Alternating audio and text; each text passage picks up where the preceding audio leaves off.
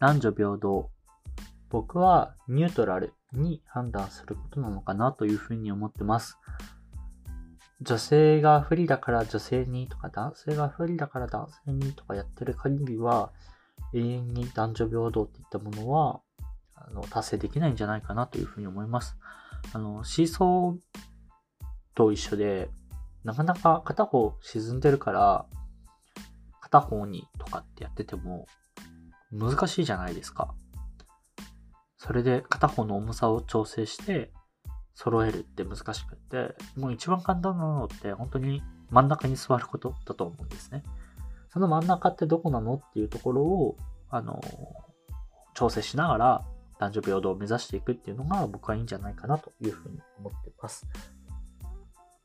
今日のニュースです。東北大が女性限定の教授公募を開始。SNS では否定的な声も。東北大学大学院工学研究科は今年度女性に限った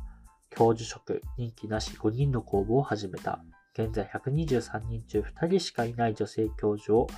7人に増やし、女性の割合を1.6%から5.5%に高める。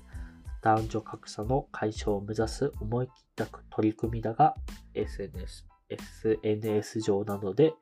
議論も起きているということになります。難しいですよね。東北大学大学院工学研究科なので、そもそも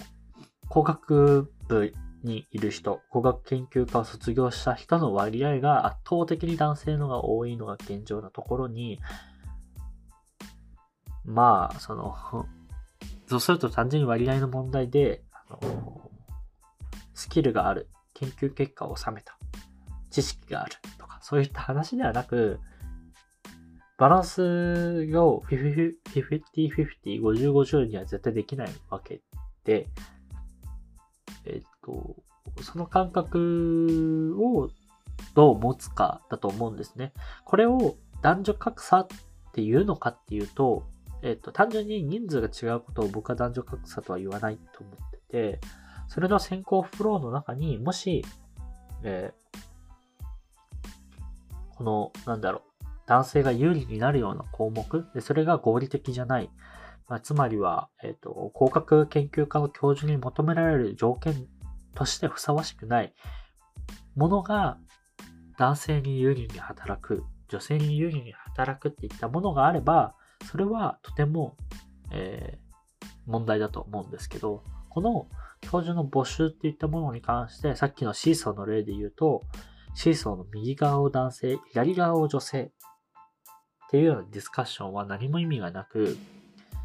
えっ、ー、と、そういったことをやっちゃうから、あの、シーソーの真ん中の位置をずらして、ちょっと割合を増やせば、あの、重さは違うけど、均衡に保つよね、みたいな。まあ、そういったことをやると、もちろん片方側からすると不満は出るし、そこの感覚を、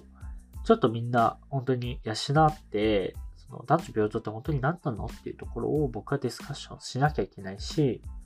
まあ、逆に言うと、もしかしたらこういう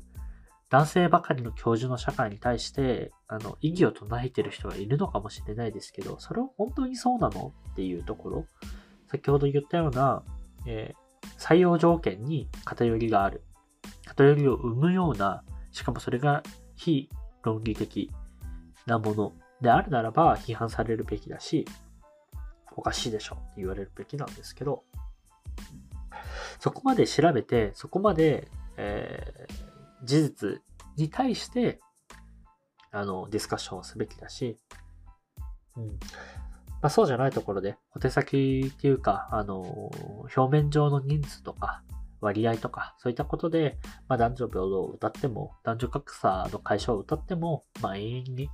解決しないのかなというふうに思います。はい。まあ、この手の問題は本当にいつもあるなと思うんですけど、まあ、一個一個解消していかなきゃいけないのかなと思ってます。今日のニュースは以上です。また明日お会いしましょう。では。